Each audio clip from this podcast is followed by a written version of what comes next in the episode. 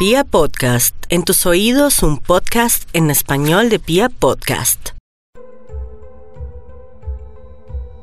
Les escribo en un momento crucial en la historia de su famoso club del fútbol. El príncipe heredero Mohammed bin Salam, el gobernante absoluto de Arabia Saudita, pretende hacerse cargo de su equipo tras ofrecer una enorme suma de dinero. ¿Cómo puede ser que el Newcastle estará controlado por alguien que debería ser juzgado por asesinato? Les imploro a todos que se unan para proteger a su amado club y ciudad del príncipe heredero y los que lo rodean. Ellos no hacen esto para ayudarlos ni tampoco con sus mejores intereses en mente, sino solo para servirse a sí mismos. Esas fueron algunas palabras de Ati Singhis, la prometida de Jamal Khashoggi, el periodista asesinado en 2018 por personas cercanas al príncipe de Arabia Saudita, Mohammed bin Salman. La mujer les escribe a los hinchas del equipo inglés del Newcastle United ante el rumor, que parece ser casi un hecho, de que Bin Salman, quizás el hombre más poderoso de Medio Oriente, será el próximo dueño del Newcastle. Es bien sabido que el líder saudí ha sido cuestionado mundialmente por las reiteradas violaciones a los derechos humanos y por su responsabilidad en conflictos devastadores como la actual guerra que se vive en Yemen. Sin embargo, todo parece indicar que el fondo de inversión pública de su país tendrá cerca del 80% de propiedad del Newcastle, en una negociación que pasa 300 millones de libras esterlinas. Mohamed bin Salman no es el primer multimillonario que se interesa en el fútbol.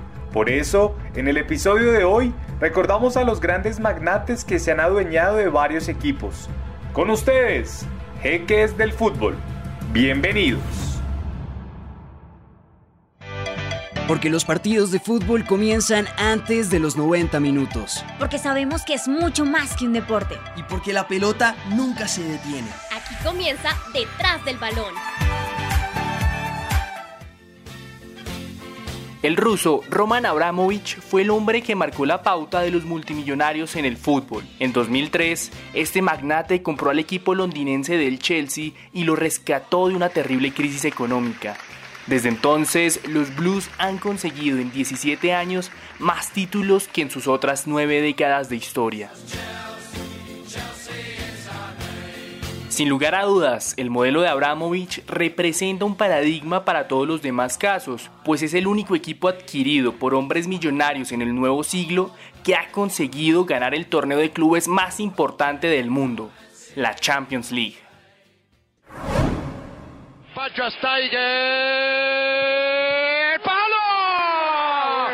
Palo, palo, palo, palo, palo, palo y falta el Chelsea. Como vino barajada la noche. Drogba. Schweinsteiger se frena, se frena, ¿eh? Muchísimo se frena. Drogba. Ahí va, Drogba.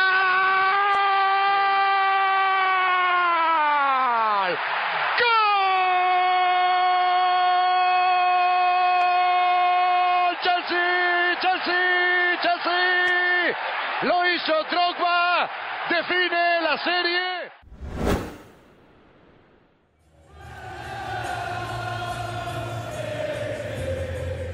Muy pocos recuerdan al Manchester City antes del 2009. Es cierto que fue un equipo que tuvo un momento brillante en la década de los 70, pero después llegaría a descender hasta la tercera categoría del fútbol inglés. Sin embargo, en 2009 el Manchester City decidió seguir los pasos del Chelsea, cuando Mansur bin Zayed Al Nahyan se hizo dueño del club por unos 250 millones de euros. Desde entonces, el City se ha convertido en uno de los grandes clubes de Inglaterra, y tal ha sido la bonanza económica que, tras la adquisición del jeque Miratí, se han invertido casi que 2 mil millones de euros. Agüero, vamos con una. Balotelli, Balotelli, Agüero, Agüero.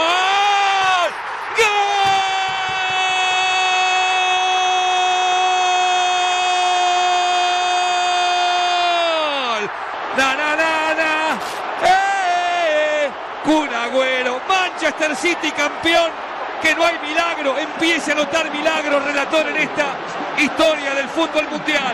Gana el City 3 a 2 y es campeón. Es el deporte más lindo del mundo. Esto no cabe ninguna duda.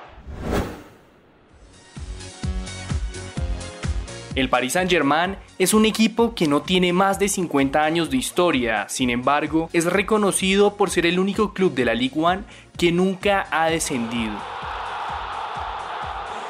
Además de ser uno de los grandes clubes europeos a mediados de los 90, el PSG dio un salto de calidad cuando entre 2011 y 2012 el fondo de inversión del Estado catarí adquirió la totalidad del equipo.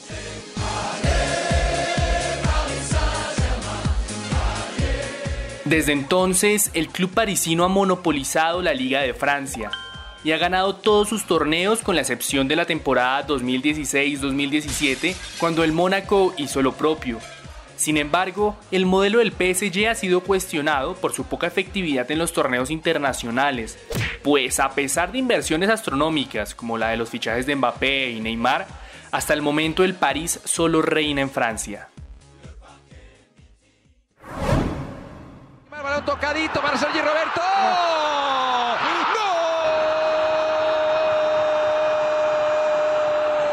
Histórico, mágico, histórico. No se puede creer, no se puede creer, no se puede creer. Marca en la última jugada del partido. Sergi Roberto el 6 a 1. Delirio tremendo en el Camp Nou con los jugadores del Paris Saint Germain derrotados. Marca Sergi Roberto. No se puede creer, Jorge. Fútbol Club Barcelona 6, Paris Saint Germain 1. 8 de marzo.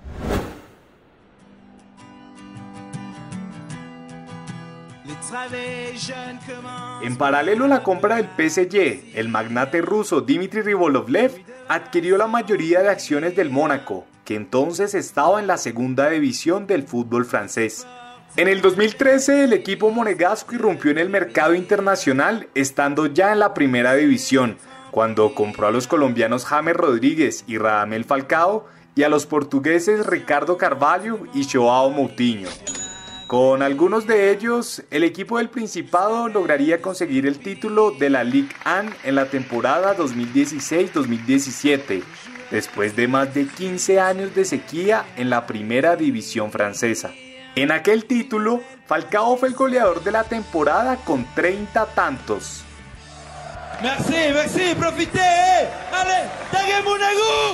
Hoy en día, el Mónaco ya ha dejado de lado la ambición del proyecto deportivo inicial y parece conformarse con estar entre los escoltas del Paris Saint-Germain más que darle la pelea.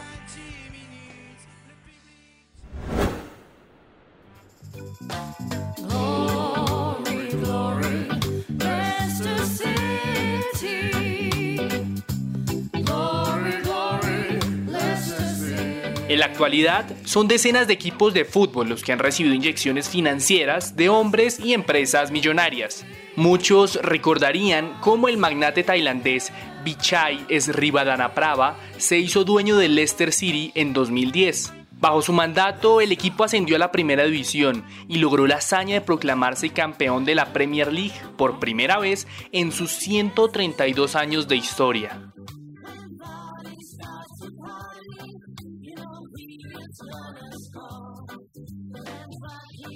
Sin embargo, esos mismos recordarían cómo, en medio de la extravagancia de llegar al estadio en un helicóptero, el multimillonario terminó perdiendo la vida en un accidente. 8 y media de la noche. Visay Rivadanaprava, dueño del Leicester, tras el partido contra el West Ham, abandona el King Power Stadium en su helicóptero privado. Nadie imagina lo que está a punto de pasar solo unos segundos después. Oh my god. Al poco de despegar, al parecer sufrió un fallo en su hélice trasera y acabó estrellándose junto al parking del estadio. Uno de los testigos del accidente es el portero del Leicester, Casper Schmeichel. Se lleva las manos a la cabeza. Él, como muchos jugadores del equipo, tenía una gran relación con el millonario tailandés Srivadanaprava, el hombre del milagro del Leicester.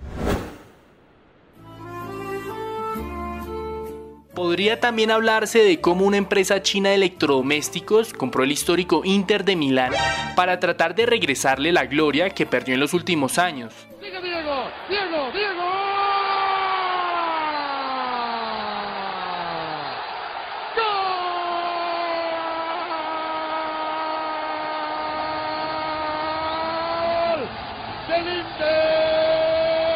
el Diego de la gente el Diego el Diego el Diego de. Lo mismo podría decirse de su máximo rival, el Milan, que después de una mala pasada con inversores chinos cayó en manos del fondo estadounidense Elliott Management Corporation, precedido por Paul Singer.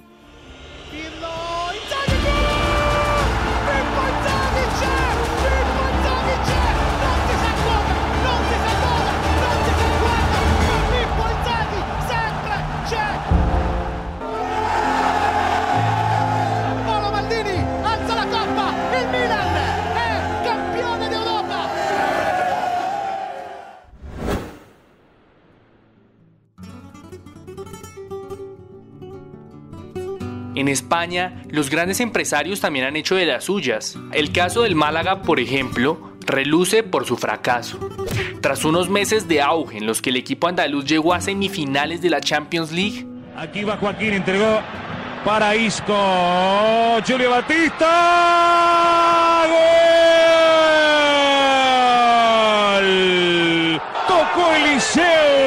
lo que iba a ser Gol de Julio Batista, el Málaga y su historia de grandeza de la mano de Manuel Pellegrini.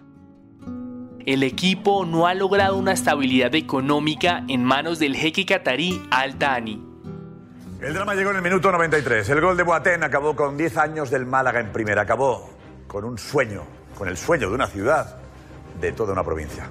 Una ciudad muy importante que lleva disfrutando en primera división en los últimos 10 años y desgraciadamente pues lo hemos, lo hemos descendido. La lista podrían completarla a nivel mundial equipos como el Valencia, que está en manos del millonario singapurense Peter Lim, o el Zenit de Rusia, que es propiedad de la empresa mixta Gazprom.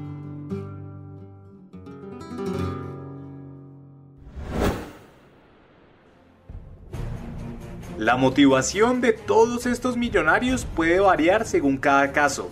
Sin embargo, es evidente la intención de influir internacionalmente con sus equipos para conseguir un alcance mayor de sus negocios o para los equipos que están controlados por hombres de distintos gobiernos mejorar la imagen de sus países.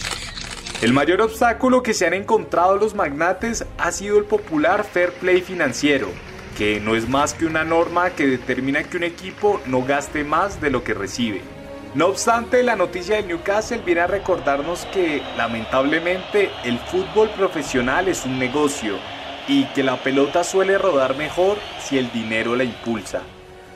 Los invitamos entonces a que nos sigan y nos cuenten en arroba balón detrás en Instagram si creen que la FIFA debería ser más rigurosa con las inversiones financieras en los equipos de fútbol. En ocho días, un nuevo capítulo de Detrás del Balón. El trasfondo del fútbol en un solo podcast.